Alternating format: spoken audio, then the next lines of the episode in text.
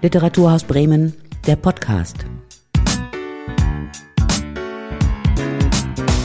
Hallo und herzlich willkommen zu dieser neuen Ausgabe vom Literaturhaus Podcast. Mein Name ist Felix Krause und meine heutige Gästin ist ein absolutes Multitalent, Sascha Mariana Salzmann. Äh, Sascha ist Hausautorin am Maxim Gorki Theater in Berlin, verfolgt mal bloggend, mal diskutierend, mal moderierend diverse Projekte, meistens auch gleichzeitig.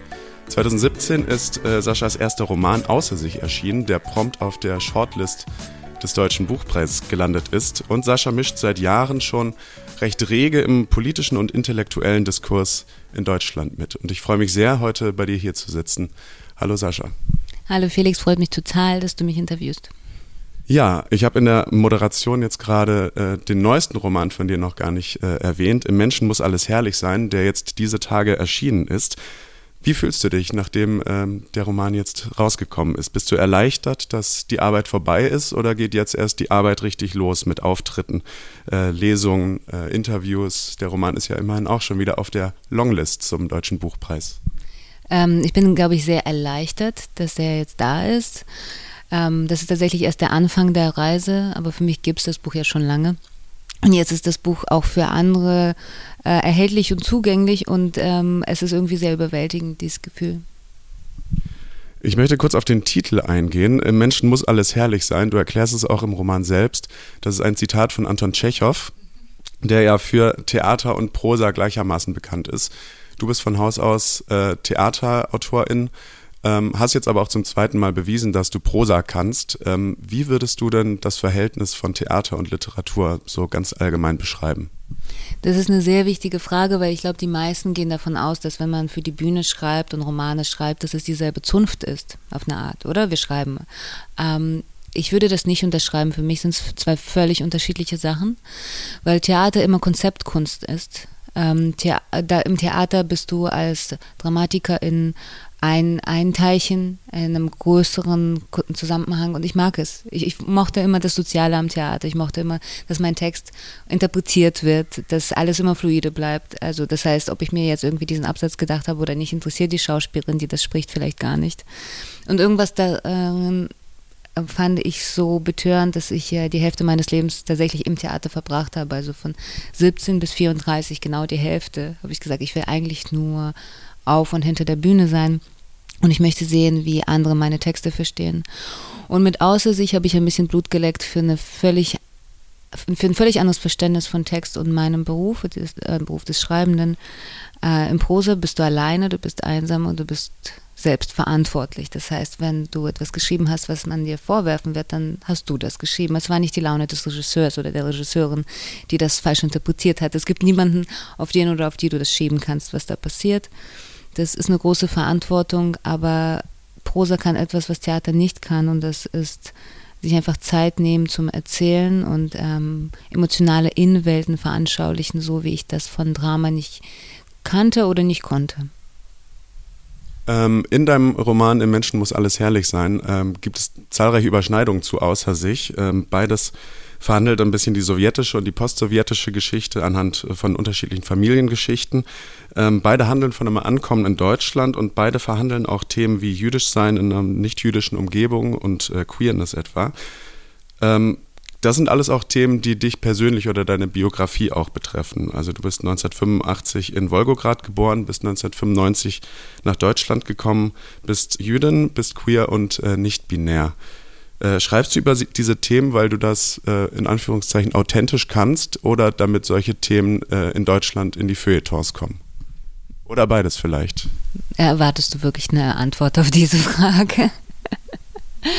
ähm, es ist interessant, deine Beobachtung, weil ich habe bis jetzt relativ viel Feedback bekommen, wie unterschiedlich meine zwei Bücher sind und wie sehr es in meinem zweiten Roman nicht um jüdisch sein, Queerness oder nicht-binäres Leben in Deutschland geht. Ähm, es geht um die Sowjetunion, also wir sehen die 70er und 80er Jahre in dem, was wir heute die Ukraine nennen, die Perestroika. Ähm, wir sehen, warum Leute migrieren. In Außersicht geht es um Istanbul, die Gezi-Park-Proteste und Queerness. Insofern würde ich sagen, sind zwei sehr unterschiedliche Bücher. Und ich glaube, etwas, was mich am meisten ähm, bei Prosa hält, ist, dass wir keine Themen haben. Ähm, Autoren schreiben nicht über Themen. Autoren beschreiben Menschenleben, sie beschreiben das, was sie sehen, vielleicht. Und ich glaube, das, was ich mache, kommt deswegen auch an, weil ich das beschreibe, was ich sehe. Ähm, trotzdem sind beide Bücher äh, ziemlich weit von meiner Biografie entfernt. Ähm, aber ich versuche, ein Song zu hinterlassen äh, von einer Welt, die ich erlebe. Das stimmt schon, ohne dass ich mich explizit reinschreibe. In einem äh, sehr klugen Radio-Essay ähm, hast du einmal äh, die Inszenierung äh, von dem, was man also unter Diversity heute zusammenfassen würde, äh, als Modeerscheinung bezeichnet. Gleichzeitig betonst du immer wieder, dass das Sprechen über sich extrem wichtig ist äh, für das Sichtbarmachen von, äh, von marginalisierten Positionen in der Gesellschaft. Wie würdest du denn dieses Verhältnis von äh, einmal seiner Selbstbestimmung und einer Fremdbestimmung beschreiben? Mhm. Ähm, ja, in diesem Essay beschreibe ich im Grunde genommen die Vereinnahmung von äh, Menschen, die über sich selber eben nicht als Marginalisierte nachdenken, sondern als Menschen und sich aber nicht leisten können, einfach zu sagen, ja, ich ähm, alle meine Identitätskategorien ähm, spielen keine Rolle für das, was ich bin oder das, was ich erlebe. Das ist ja oft so, dass äh, wir auf die Straßen gehen und nicht über uns nachdenken als Jüdin, wir werden dann als Jüdin bezeichnet. Und dann muss man darauf reagieren. Und ich glaube, dass ähm, gerade wenn es um Kunst geht, ist ähm, ein, ein sehr schmerzhafter Prozess ist zu sagen, nein, es gibt keine La Polarkunst, es gibt keine Kunst im freien Raum oder es gibt Kunst und dann gibt es die Kunst dieser anderen. Also ob es jetzt Frauenliteratur ist oder Migrantenliteratur oder wie hieß es, hieß Gastarbeiterliteratur. Es gab so viele Labels und die wird es auch immer geben. Und ich versuche da irgendwie eher progressiv mit umzugehen, anstatt zu sagen, das ist immer wieder eine Falle, in die Leute, die nicht aus der Dominanzgesellschaft herausschreiben und sprechen, agieren. Ich glaube, dass es etwas Tolles gibt. Ähm, es gibt ähm, die Möglichkeit, anderen ähm, angehenden Schreibenden oder sagen wir jungen Leuten zu sagen, ihr seid nicht alleine, wenn ihr euch nicht wiederfindet in der Bibliothek eures Vaters oder im Kanon, der euch in der Schule vorgelegt wird. Ich wurde ja bei Aussicht ganz oft gefragt, hast du einen queeren Roman geschrieben? Natürlich habe ich keinen queeren Roman geschrieben, ich habe einen Roman geschrieben über das Leben, das ich in Istanbul geführt habe und das war halt in der queeren Community, aber ich habe über Leben geschrieben. Trotzdem finde ich das aber so toll, weißt du, dass Leute in eine Bibliothek oder in eine Buchhandlung gehen können, da gibt es ein Regal, da steht queer, queere Literatur Literatur und da steht mein Buch drin. Und ich glaube, das sind einfach unterschiedliche Blickwinkel oder unterschiedliche Perspektiven. Ich schaue von innen nach außen. Ich kann nur sagen, ich erzähle euch, was ich sehe. Wie ihr das wahrnehmt, wie ihr das labelt, wie ihr das einsortiert, das ist euer Recht, aber es ist auch euers. Und ähm, gleichzeitig weiß ich aber auch als Kunstproduzentin, ich habe ja, ich habe eine Bühne geleitet, ich habe äh, Festivals kuratiert, mir war das eigentlich immer wichtig, ähm, auch Räume zu schaffen, nicht nur zu besetzen. Und da habe ich natürlich all diese Labels gebraucht, damit die Leute wissen, wo sie hingehen sollen. Nur habe ich den Künstlerinnen nicht gesagt, mach queere Kunst. Aber ich habe gesagt, hier ist ein queerer Raum. Und Leute, wenn ihr euch interessiert, findet ihr ein paar richtig tolle KünstlerInnen hier. Das Publikum hat sich jetzt vielleicht schon äh, gefragt, wieso das Literaturhaus Bremen ähm, dir, Sascha, äh, ja hier eine Podcast-Episode widmet. Du warst äh, schon einige Male in Bremen, zum Beispiel ähm, über die Globale. Wie ist denn dein Verhältnis zur Hansestadt? Ich habe halt einfach nur gute Erfahrungen in Bremen gemacht und ich bin so froh über die Einladung, äh, immer wieder zu kommen. Ähm, ich hatte sehr schöne Lesungen mit Außersicht in Bremen. Ähm, ehrlich gesagt ist das Theater auch in Bremen gut. Ich, äh, meine beste Freundin hat da inszeniert. Ich, ich kam immer wieder und habe eigentlich immer schöne eben Kulturerlebnisse gehabt. Außerdem gehe ich gerne am Wasser spazieren. Ich finde, jede Stadt am Wasser hat schon mal gewonnen. Äh, und ähm, Bremen hat einfach einen guten Vibe. Äh, als die Einladung zur Globale kam, um Mascha Gessen zu interviewen, war es für mich wahrscheinlich ein Highlight, weil Mascha Gessen ein großes Vorbild ist, sowohl literarisch als auch journalistisch, natürlich auch als äh, denkende, intellektuelle Person. Und ähm, das war ehrlich gesagt ein Feuerwerk, als ich letztes Jahr Mascha Gessen interviewen durfte für die Globale eben in Bremen. Ja, du hast ähm, außerdem äh, jetzt aktuell ein neues Projekt in Bremen. Es ist, äh, wir befinden uns ja gerade im Queer Power Month Bremen und das Literaturhaus richtet äh, deswegen die Queer Lit aus. Das ist eine Veranstaltungsreihe, in der es neben der Buchkolumne Queer Up Your Life von Linus Giese eine Videotalk-Reihe mit dir gibt, die du moderierst mit unterschiedlichen AutorInnen über queere Literatur. Wie kam denn das Projekt zustande? Und vielleicht kannst du kurz erzählen, äh, wie du die Auswahl der Gäste vorgenommen hast und was Interessierte da erwartet. Ja, sehr gerne. Die Leiterin vom Literaturhaus Bremen ähm, und ich saßen eben zu, ähm, anlässlich meines Besuches wegen der Globale in Bremen und haben über queere Literatur gesprochen, eben als ähm, Nische oder als Behauptung oder als etwas, was im Grunde genommen ja schon seit Jahrtausenden existiert. Ne? Also wir wissen von, von ähm, queeren Momenten in der Bibel, wir wissen von Ovid, wir wissen von Shakespeare, queere Literatur ist nichts, was wir jetzt heute erfunden haben, aber der Begriff queer ist relativ neu in der Vereinnahmung durch die Community. Und äh, wir haben hin und her gescherzt, ich habe erzählt, wie gerne ich die Leute moderiere, die, ich habe ja vor dieser Reihe schon diverse Sachen während der Pandemie eben fürs Internet gemacht, weil die Präsenzveranstaltungen, die ich moderiert habe, eben nicht möglich waren. Ich moderiere seit Jahren und Heike Müller meinte, das wäre eine gute Idee, wenn ich diese Videoreihe mache. Das sind Zoom-Talks von jeweils so 20, 25 Minuten, in denen ich AutorInnen, die für mein Schaffen sehr wichtig sind und von denen ich glaube, dass sie sehr gehaltvolles der Welt zu erzählen haben über das, was sie tun und warum sie es tun, ähm, ich interview sie, ich äh, befrage sie, wir, wir unterhalten uns und ähm, es sind schon ein paar Folgen, glaube ich, online. Ich glaube, es ist jetzt eine online. Ähm, wen hast du denn alles eingeladen und warum? Äh, Hengami Jakobi Farah macht den Anfang. Hengamis Buch ist ja gerade dieses Jahr erschienen und ähm, abgesehen davon, dass ich das ein sehr, für ein sehr wichtiges Werk halte, Ministerium der Träume, macht Hengame in dem Buch vieles, was relativ neu ist für den deutschsprachigen Buchmarkt. Ich will nicht zu viel verraten, man muss dieses Buch lesen. Ich glaube, es ergibt sich aus ähm, aus dem Gespräch, das ich mit Hengame führe, aus dem reden Hengame und ich, abgesehen von Hengames Buch, zu äh, Body Politics. Und da gibt es einfach nicht viele AutorInnen, die etabliert sind auf dem Markt. Hengame ist etabliert, gleich mit dem ersten Buch gut durchgestartet. Ähm, es gibt nicht so viele AutorInnen, die zu Body Politics so Klartext sprechen, und zwar durch eine literarische Form. Ah, ich freue mich sehr auf Olivia Wenzel, die ich noch interviewen werde, mit Tausend Sympathien, Angst, eines der wichtigsten Bücher, die ich letztes Jahr gelesen habe. Ein sehr berührendes Buch. Ich kenne Olivia vom Theater. Wir haben ähm, auch einfach in, äh, in, ähnlichen Kontexten gearbeitet zu unterschiedlichen Themen. Ähm, aber das ist für mich einfach eine der besten Autoren in meiner Generation. Äh, Gunther Geltinger ist natürlich einfach jemand, ähm, der die höchste literarische Form wählt für Anliegen ähm, ähm, von queeren Communities, aber auch schwulen Communities. Und ähm, wir, wir teilen ein Vorbild, James Baldwin. Und ich rede mit ihm eben über Rassismus in der queeren und in der homosexuellen Szene und warum James Baldwin und warum diese höchst literarische Form, um unsere Bilder zu erschaffen, unsere Welten zu erzählen. Und ähm, Antje Ravik-Strubel ist natürlich eine Ikone. Und ich würde sagen, nicht nur einer queeren Community. Antje ist ja wirklich etablierte Autorin und Übersetzerin, aber ähm, sie hat jetzt auch ein neues Buch draußen, Blaue Frau. Wir sind gemeinsam auf der Longlist zum Deutschen Buchpreis. Ich feiere ihr Buch so krass, es ist einfach so schön. Und ähm, wir haben uns schon unterhalten, es ist bald online, ähm, zu Female Gaze. Und das ist etwas, was Antje beherrscht wie wenige im deutschsprachigen Literaturbetrieb. Was meinst du mit Female Gaze? Female Gaze ist ähm, der Versuch, die Welt anders zu fassen, als wie wir es gelernt haben. Es gibt ja den Male Gaze also den männlichen Blick.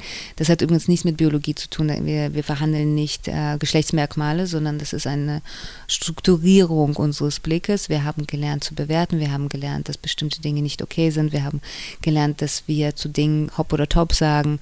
Und in der Kunst ist es sehr einfach zu, zu benennen. Äh, Female Gaze, also erstmal der Male Gaze ist das Nutzen des weiblichen Körpers als Inspiration und äh, Material und zu sagen, das ist eine schöne Frau und äh, das ist eine schöne Blume und ich sage dir, wie die Welt funktioniert. Der Female Gaze versucht äh, eine alternative Erzählung, eben nicht die Gegenerzählung zu sagen, aha, jetzt nehmen wir uns Männer vor und modellieren die auch und benutzen die als Inspiration, das wäre immer noch Male Gaze, das ist immer noch eine Hierarchie.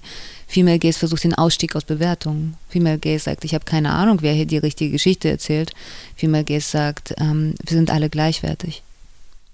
Ja, ich glaube, dann brauchen wir auf jeden Fall mehr Female Gaze in der Welt und in der Literatur. Äh, in der ersten Folge äh, deiner Videoreihe sprichst du mit Hengame Yagobi Farah, wie du gerade schon gesagt hast, äh, und erzählst äh, von deiner ersten, damals noch unbewussten Berührung mit ähm, ja, dem, was du dann queere Literatur nennst. Und zwar, wie du es auch gerade schon meintest, Shakespeare und die Shakespeare-Dramen Was ihr wollt und Sommernachtstraum. Ähm, wie würdest du denn für dich äh, queere Literatur definieren? Das ist eine sehr gute Frage, weil ich glaube, dass meine Antwort darauf ähm, sich verändert, also auch einer Metamorphose unterzogen ist. Ähm, früher hätte ich gesagt, ähm, queere Literatur ist alles, wo Homosexuelle vorkommen oder homosexuelles Begehren vorkommt. Daran glaube ich nicht mehr so richtig. Erstens, weil ich glaube, dass gerade Romane mehr durch die Form vermitteln als durch den Inhalt. Also es kann einfach schwule Charaktere geben und es ist trotzdem total heterosexuelle Form. Das bedeutet das bekannte Muster von Paarbeziehungen, äh, wo es die schwächere und die stärkere Position gibt und die verhandeln das, was eh alle wissen von der Seite 1 an das, daran ist nichts queer. Queer ist ja sich dem System, dem bekannten System widersetzen, weil das bekannte System uns eben trennt. Ähm, heute würde ich sagen, dass queer eine permanente Verunsicherung ist. Und danach suche ich natürlich in jeglicher Literatur. Bei Shakespeare ist es ähm, as its best, richtig? Ähm, du weißt nie, welches Geschlecht seine Figuren haben. Und wenn man sich überlegt, dass als eine Stücke gespielt wurden, dass alles äh, tatsächlich Cis-Männer waren in Kleidern, also die, die Rollen gespielt haben, die immer variierten und nicht nur im Sommernachtsraum, sondern auch in seinen äh, Königstraum etc. Ähm, das muss eine ganz schöne Verunsicherung gewesen sein für alle, beziehungsweise war es einfach kein Problem, auch auf eine Art. Äh, das Problem wurde ja erschaffen und da hilft uns äh, Michel Foucault natürlich als Theoretiker und Philosoph, der erklärt hat, wann genau Homosexualität erfunden wurde. Und weil ich auch vorhin die Bibel erwähnt habe, ich habe mal ein Hörspiel gemacht zur Homosexualität in der Bibel äh, weil ähm, das Radio mich gefragt hat, ob ich ähm, zu Motiven in der Bibel arbeiten möchte und ich meinte, wenn, dann dazu. Die haben mir das durchgehen lassen. Ähm, und dann dachte ich, okay, ich, ich muss mal mit Geistlichen dazu sprechen, weil was weiß ich schon als Atheist von der Bibel. Auch von der Torah, ehrlich gesagt, und Koran, keine Ahnung. Und ich sprach mit ähm, sehr vielen ähm, Katholiken, ähm, ProtestantInnen äh, und ich habe einen Rabbi gefragt, weil ich natürlich die Liebesgeschichte zwischen David und Jonathan bearbeiten wollte. Also man muss sagen, äh, der Stern, der um meinen Hals hängt, das ist ja der Stern von David, dem König David, dem König der Juden und der war schwul. Und das ist halt einfach für mich zumindest eine Sensation. Äh, natürlich hatte David äh, viele Kinder mit vielen Frauen, aber seit wann hat das Schule aufgehalten, davon viele Kinder mit? Also ne, das, wir wissen, es gibt genug homosexuelle Menschen, die ähm, nach den Normen leben, weil das Überleben so gesichert wird. Und ich dachte, ich, ich traue mich mal einen Rabbiner zu fragen, wie das eigentlich alles sein kann, dass wir wissen, er war verliebt in Jonathan und ehrlich gesagt gibt es Sexszenen zwischen ihm und Jonathan, die in der Bibel immer noch stehen. Also die Bibel ist natürlich ein zensiertes Werk, aber wenn das noch drin steht, wie gehen wir denn damit um? Ähm, und ähm, dieser Rabbiner hat mich wirklich ähm, sehr überzeugt. Er meinte, das steht da drin, weil wir es aushalten können. Ähm, umso stolzer bin ich, Davids Stern um meinen Hals zu tragen. Und ähm, deswegen gibt es für mich auch durchaus queere Momente in der Bibel. Ähm, und natürlich äh, ist ähm, Ovid das offensichtlichste Beispiel. Ne? Also die Metamorphosen sind ja das, was wir bis heute als Metaphern gebrauchen für unsere Transformation. Aber ganz ehrlich, wenn man ähm, den neuesten Forschung folgt, dann kann man auch davon ausgehen, dass Menschen, die durch die Wechseljahre gehen, schon in queere Zustände geraten, weil ihr hormoneller Haushalt der Massen sich auf den Kopf stellt, dass sie selber nicht mehr wissen, welches Geschlecht sie haben. Ich würde es sehr gerne pro, äh, produktiv und progressiv sehen. Also für mich haben äh, so Verunsicherungen immer Transformationscharakter. Ich finde nicht, dass das immer Gefahr bedeuten muss. Du äh, hast jetzt gerade den Begriff äh, oder den Rabbiner zitiert mit dem Begriff, äh, weil wir es aushalten können. Das ist ja aber schon auch ein äh, negativer Begriff. Ja, ich meine, ich mache mir natürlich keine Illusionen darüber, dass ähm, Homosexualität oder Queerness im Zentrum einer Gesellschaft stehen kann. Wir sind natürlich eine Minderheit. Ähm, und die Frage ist, auf wie viel können wir hoffen? Ist es Akzeptanz? Ist es Aushalten? Ist es Duldung? Ähm, Natürlich gibt es äh, queere RabbinerInnen, äh, das geht ja bis quasi bis zum Vatikan mittlerweile, ne, dass sie versuchen, Homosexualität zu akzeptieren. Aber nur weil wir jetzt ständig Mikrofos fürs Gesicht bekommen, heißt das nicht, dass wir irgendwie einen Großteil der Gesellschaft ausmachen. Mich würde jetzt noch interessieren, äh, wir hatten es gerade von Shakespeare oder der Bibel sogar. Was waren denn weitere Bücher und AutorInnen, die dich äh, vielleicht auch noch in jüngeren Jahren äh, inspiriert haben, also que queere Literatur? Ähm, also in der äh, Sachprosa natürlich war Judith Butler für mich ähm, wegweisend, ähm, lebensrettend auf eine Art, weil ich einfach nicht wusste, was non-binär ist. Ähm, und ich wusste aber, dass irgendwas mit mir nicht stimmt. Und so, so, lernen wir ja über uns zu denken. Es gibt Männer und es gibt Frauen und die anderen sind geisteskrank. Äh, und insofern war das einfach eine sehr stabilisierende Phase, in der ich angefangen habe, eben äh, Philosophie und Soziologie in die Richtung zu lesen. Bei Prosa ist es tatsächlich schwieriger. Und nicht, weil es die Sache nicht gibt, sondern weil sie dir ja nicht nahegelegt werden, weder in der Schule noch in, im familiären Umfeld. Ähm, und das meine ich nicht als Vorwurf, sondern erstmal als Beschreibung. Ich weiß gar nicht, ob, das, ob man das von Leuten wirklich verlangen konnte damals, zumindest nicht von meiner Familie. Aber äh, also mittlerweile gibt es einfach viel mehr auf dem Markt. Ähm, ich glaube, dass ich immer wieder nach diesen äh, queeren Momenten gesucht habe in der Literatur, aber relativ spät gefunden habe. Also ich kann dir heute sehr viele äh, AutorInnen nennen, die mir ähm, durch meine 20er geholfen haben, aber das war halt erst ab den 20ern. Also Angarette war natürlich sehr wichtig. Äh, Antje Ravik-Strubel war natürlich sehr wichtig. Ähm, ähm, müsste jetzt in mein riesiges Bücherregal schauen. Ähm, King Kong Theory von Virginie Dupont war sehr wichtig. Ähm, und ähm, international gibt es auch einfach viel mehr als im deutschsprachigen Raum, also in den USA natürlich. Aber wie gesagt, ich habe eigentlich das Queere in den Momenten gesucht, der Bücher. Oder das hat mir einfach Kraft gegeben. Ähm, Im Theater gibt es viel mehr Queerness auf der Bühne. Möglicherweise bin ich deswegen eher auch beim Theater hängen.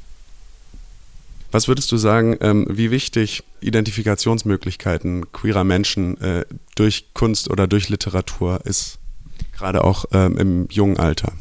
Also ich meine, ich glaube, es ist nun wirklich jetzt schon bewiesen, dass das, was wir als kleine Individuen konsumieren, grundlegend prägend ist für alles, was danach kommt. Selbst wenn wir uns umstellen wollen, bestimmte Sachen sind dann für immer in Stein gemeißelt, was irgendwie beängstigend ist, aber das ist einfach so. Es gibt Dinge, es gibt Wissenschaft und es gibt einfach Fakten, das gehört dazu. Ähm, insofern ist die Prägung in den ersten 10, 15 Jahren gerade durch Kunst, glaube ich, komplett charakterprägend. Ähm, ich bin so glücklich, dass die Generation nach mir mit Popkultur wie Janelle Monet aufwächst äh, oder dass äh, Queerness einfach für die kein, äh, keine Gefahr in dem Sinne bedeutet, dass sie, wenn sie mit lackierten Fingernägeln in die Schule kommen, verprügelt werden oder mit gleichgeschlechtlichen rumexperimentieren können und das nicht verstecken müssen. Mir ist klar, dass es nicht überall so ist, ähm, aber es ist viel akzeptierter, als ich noch Teenager war, wo das einfach nur Gefahr bedeutete. Und äh, ich glaube, dass also ich, ich habe ein Patenkind, äh, Thiago ist viereinhalb und es gibt einfach so viele tolle Kinderbücher, von denen, die, die lese ich Thiago vor und die kann man queer lesen, muss man aber nicht. Äh, Julian ist eine Meerjungfrau, ist mein Lieblingskinderbuch. Äh, da geht es um ein ähm, kleines Kind, das irgendwie so tolle, schöne Frauen in der U-Bahn sieht äh, und denkt, die sind Meerjungfrauen und dann geht er nach Hause und reißt den Vorhang irgendwie vom Fenster runter und macht sich da aus dem Kleid und ähm, äh, macht sich richtig, richtig schick und dann sieht die Oma das und Julian denkt, der kriegt jetzt Ärger, aber dann gibt die Oma ihm ähm, wunderschöne Perlen zum Ummachen und die gehen zusammen auf die Pride und dann sieht Julian, dass er nicht alleine ist und es gibt ganz viele von ihm. Und man kann als Meerjungfrau rumlaufen oder auch nicht, das ist okay.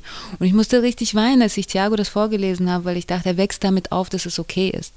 Und er kann dann immer noch in Anzug rumlaufen, in sogenannten Herrenschuhen oder im Meerjungfrauenkleid. Ihm wird nichts passieren. Ähm, und ich wünschte, ich hätte das gehabt. Ich wünschte, wir alle hätten das gehabt. Und ich glaube aber auch, nur weil es das jetzt gibt, heißt es nicht, dass wir gewonnen haben. Das ist eine permanente Anstrengung, die wir unternehmen müssen, um äh, den Standard dort zu halten, wo er gerade ist.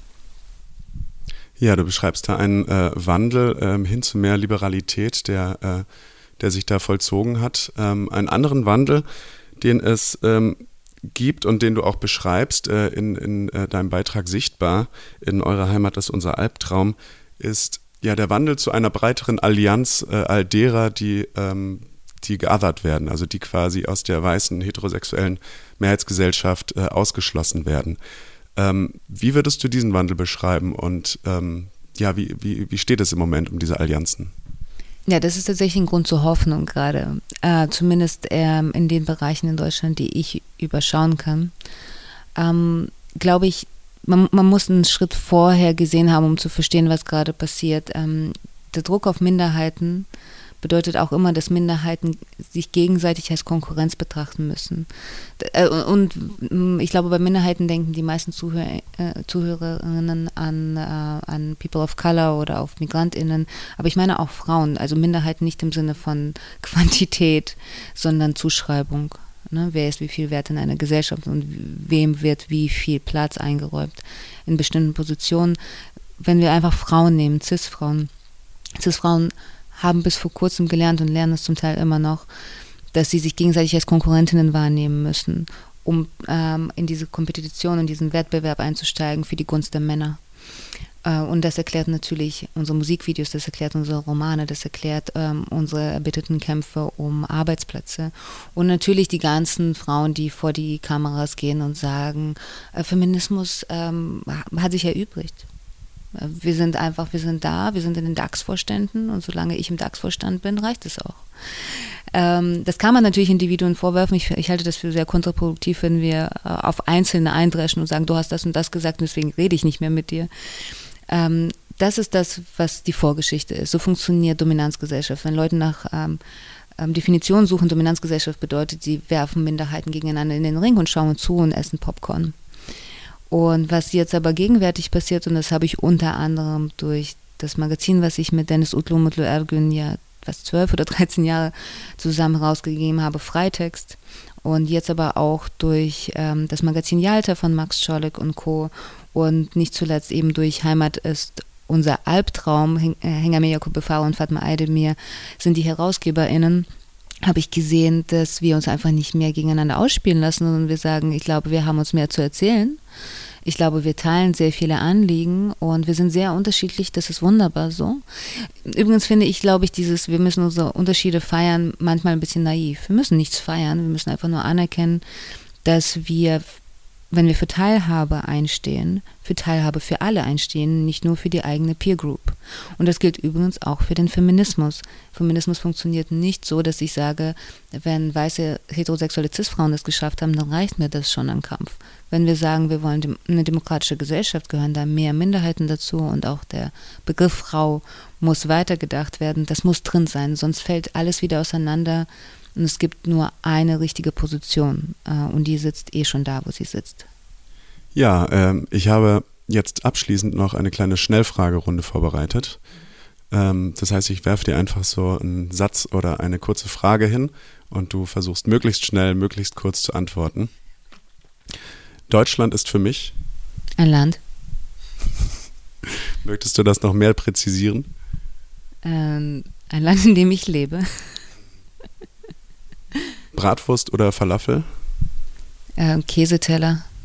Das erste Buch, das du auf Deutsch gelesen hast, war? Momo. Sehr schön, sehr schön. Äh, Literatur ist für mich? Alles, Literatur ist alles für mich. Hast du schon ein neues Romanprojekt? Nein, ich glaube, ich bin äh, halbwegs immer noch schwanger mit meinem alten. Wird es noch ein weiteres geben? Oh ja, mit Sicherheit. Ich habe erst gerade angefangen. Und äh, gibt es schon so grobe Ideen oder möchtest du darüber noch nicht sprechen? Ich habe keine groben Ideen. Ich weiß nur, dass man Bücher nicht planen kann.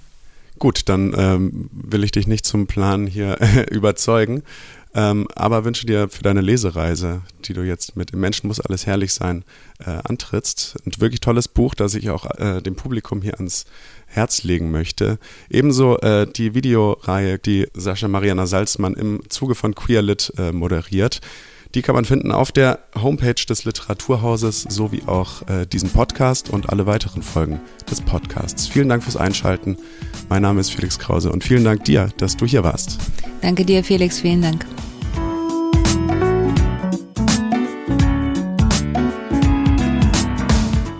Das war Literaturhaus Bremen, der Podcast.